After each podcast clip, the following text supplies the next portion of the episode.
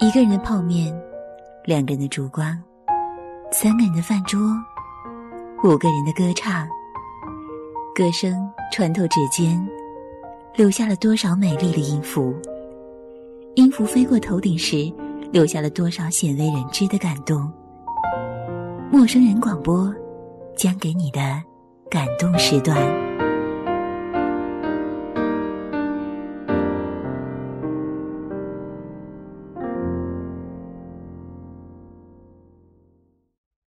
亲爱的听众朋友，这里是陌生人小组广播，能给你的小惊喜与耳边的温暖，我是喜多。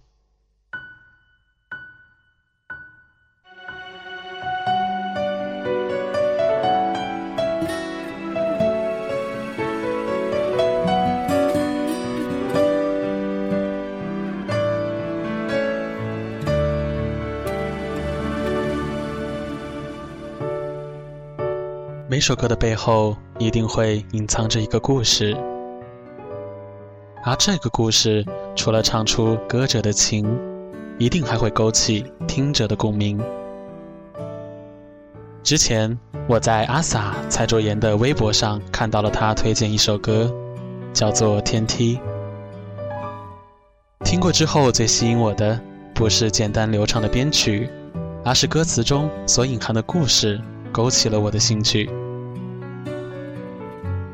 古时有愚公移山，精卫填海，而今天我想跟你分享的这个故事，其实也差不多。关于一场五十六年的爱情和六千步的天梯。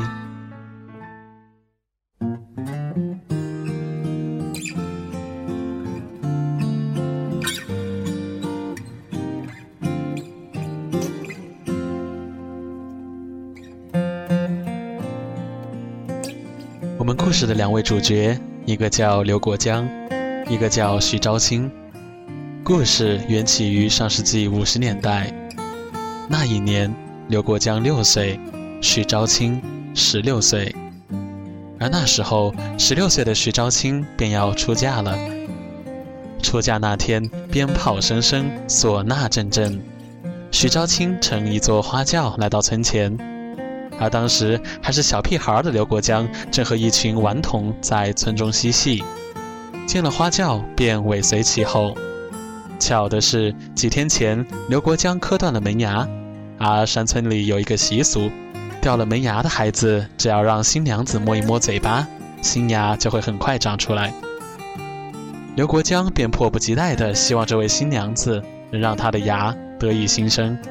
于是，一个大人拉着刘国江来到轿子前，新娘子徐昭清把自己的手指放在了小刘国江的嘴里，刘国江忍不住流了口水，紧张的一吸，慌乱中却咬住了徐昭清的手指。只见轿帘被新娘子一掀，面如天仙的徐昭清正目视着眼前这个毛头小子，待轿子走远，刘国江还在那里发呆。从此，不管谁开玩笑问刘国江长大要娶什么样的媳妇儿，他总是认真的说：“就要像徐姑姑那样的人儿。”徐姑姑从此便是那位印在刘国江心上的新娘子。但直到刘国江长成一个帅小伙儿，他也只敢用余光看姑姑。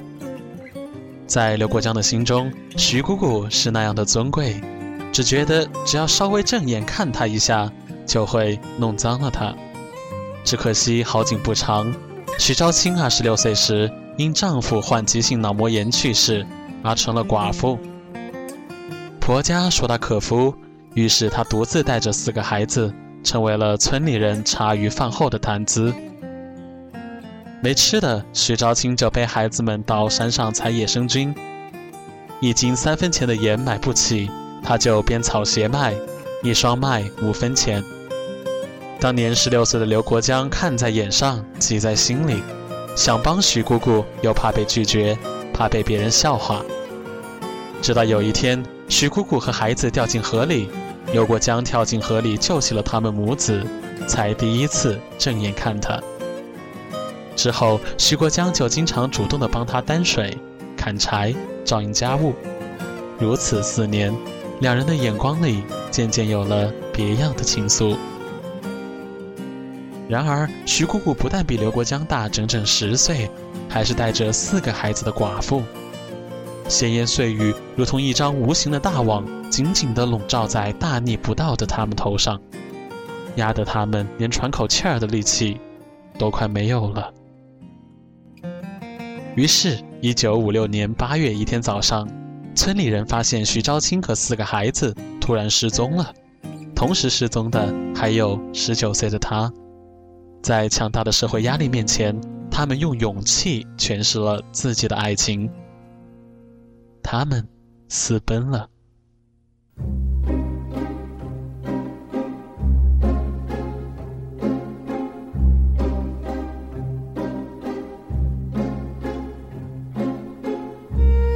四十多年后，二零零一年的中秋，一对户外旅行社在重庆原始森林探险时。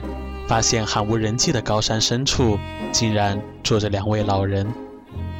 他们仿佛生活在刀耕火种的原始社会，点的是亲手做的煤油灯，住的是简陋的泥房，而这泥房上的瓦就烧了足足两年的时间。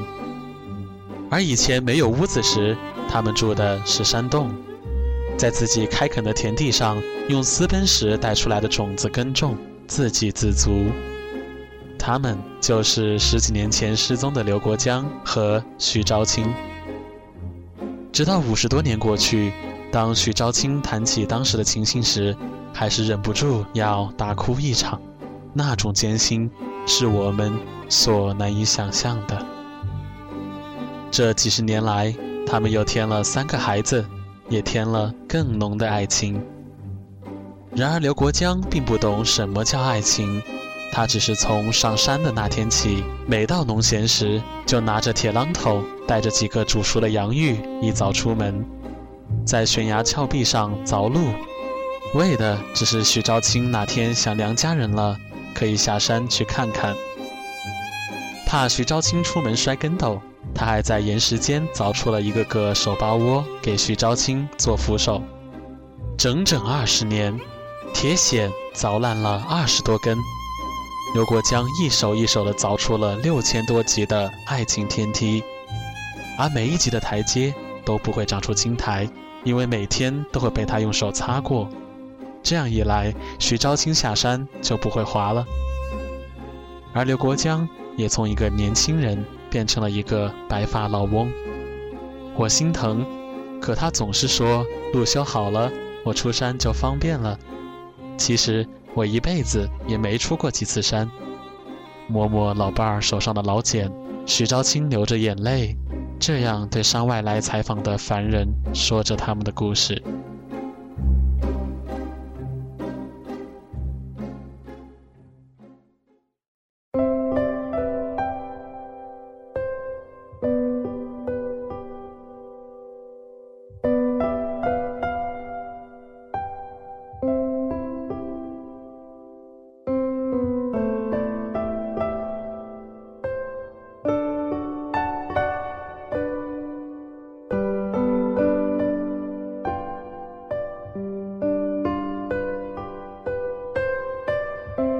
谁说缘分没有天定？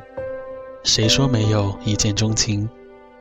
五十年前的那一幕，就像隔了半个世纪的风，缓缓一掀，还是含满了绿意，吹开了两位老人心中永恒的春天。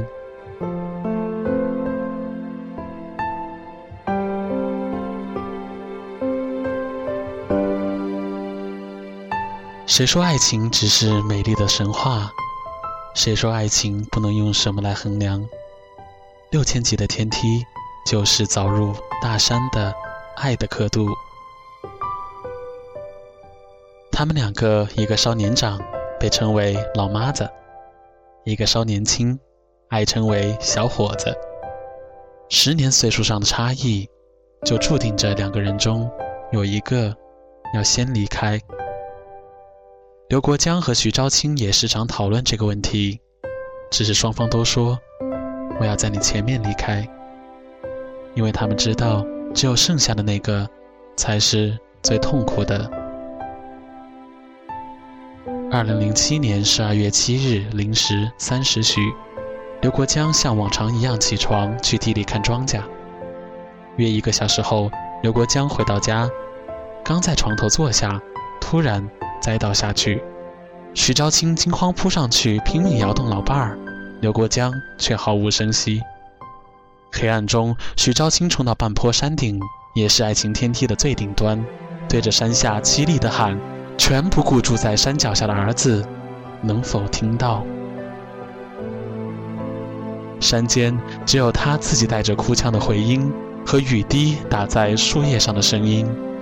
徐昭清又踉跄着跑回屋，奋力将体重是自己近两倍的老伴儿扛上床，盖上铺盖。海拔一千五百米的山顶，半夜很冷。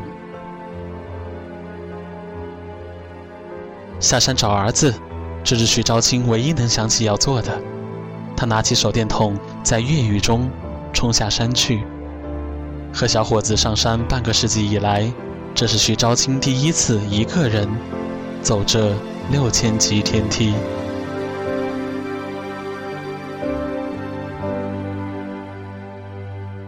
此后六天里，刘国江一直处于半昏迷状态。临走前几天。徐昭清一直守在他身边，几乎没吃过什么东西。六天里，刘国江能做的，只是让老妈子牵着自己的手，听他回忆半个世纪以来在深山老林里与世隔绝的生活。两年来，很多素不相识的人上山看他们，也给这对与世隔绝的恋人带去很多山外的东西。一开始，他们害怕。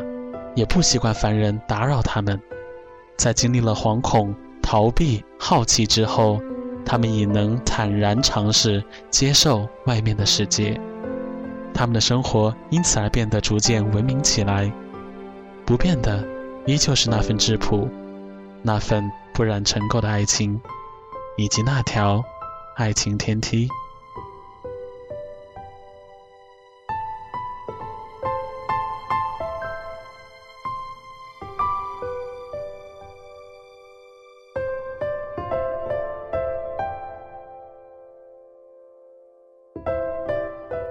二零零七年十二月十二日下午，刘国江突然有些烦躁，他用颤抖的手示意老妈子将证书和画像放到他身边。我给他拿来了，他还在那儿指。我顺着他的手指看去，是一把放在墙角的铁锤。徐昭清突然明白了，他将铁锤拿来，又找了一根铁签放在老伴身边。刘国江终于安静下来。当天下午四时四十分，刘国江在儿子家里永远闭上了眼睛。去世时，他俩的手一直紧紧握着。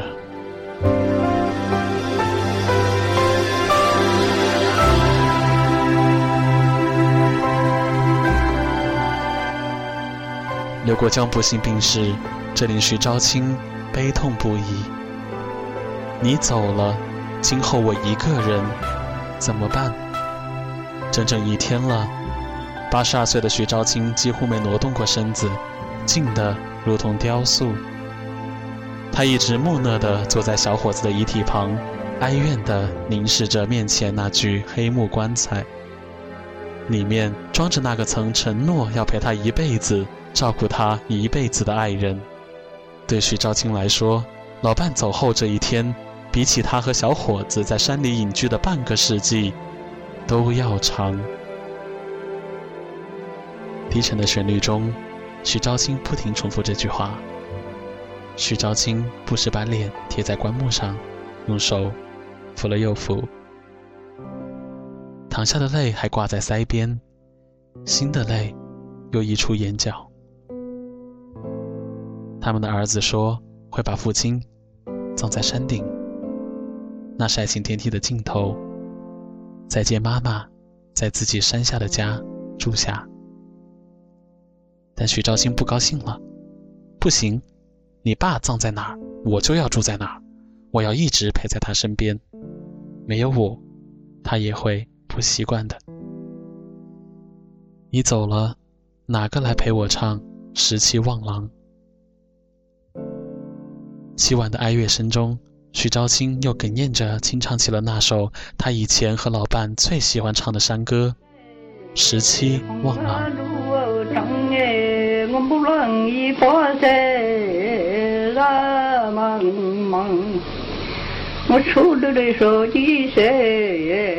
小伙子走了，但爱情天梯还在，爱情亘古不变。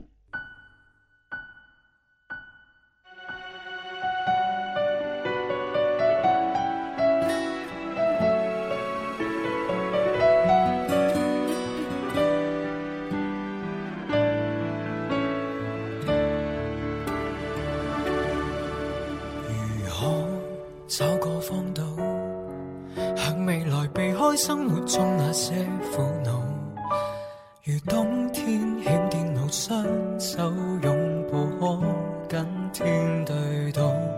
无论有几高，就如绝路，隔绝尘俗，只想要跟你可终老。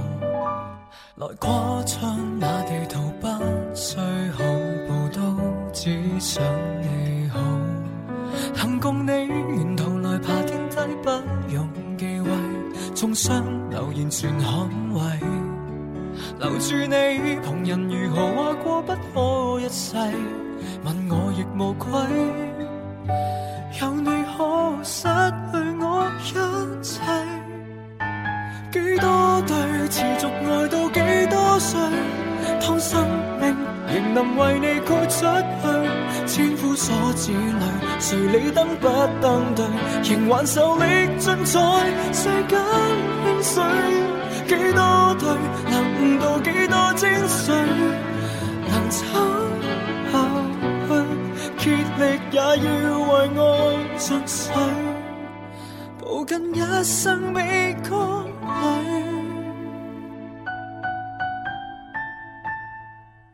前方，到悬崖或海边，也许永不知道，能相拥到白头。一起街路不跟天斗高，前面有几高，一片荒土，每步随着攀登，叫双手都粗糙。从崎岖这路途开，很给你可走得更好。能共你来爬天梯，黑夜亦亮丽，于山头同盟红海中发誓，留住你。旁人如何话过不可一世，问我亦无愧。有你可以撑过这天际，几多对持续爱到几多岁？当生命仍能为你豁出去，千夫所指里，谁理登不登对？仍还受力尽在世间轻碎。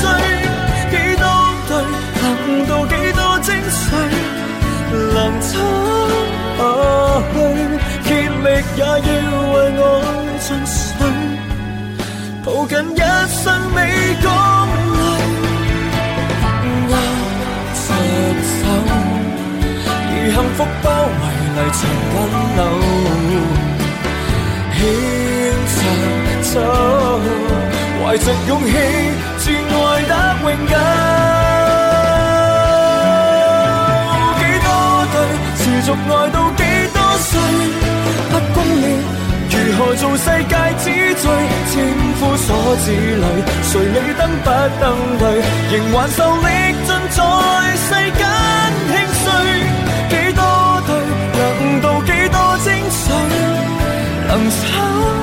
下去，竭力也要为爱尽瘁，抱紧一生未觉累。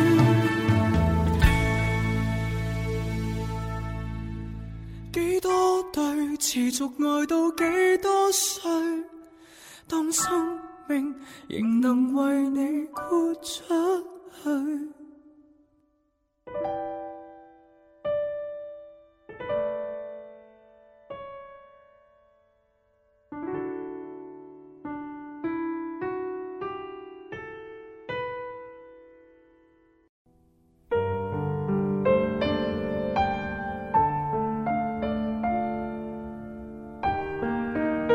故事呢就讲完了。其实我也很好奇，五十多年来到底是什么支撑着刘国江的感情？听他说一下吧。对老平生来说，你不要东想西想的，是你东想西想的，你个良心就不好了嘛，你对人就不诚恳了嘛。说到底，原来只有三个字。这三个字讲良心，说起来简单，但我们都知道，做起来很难。好在我们还可以为这样的故事而感动，还可以坚持我们应有的坚持。希望有一天，我也能去重庆看看这座天梯。好了，陌生人小组广播，能给你的小惊喜。与耳边的温暖，我是喜多，感谢您的收听，我们下次再见。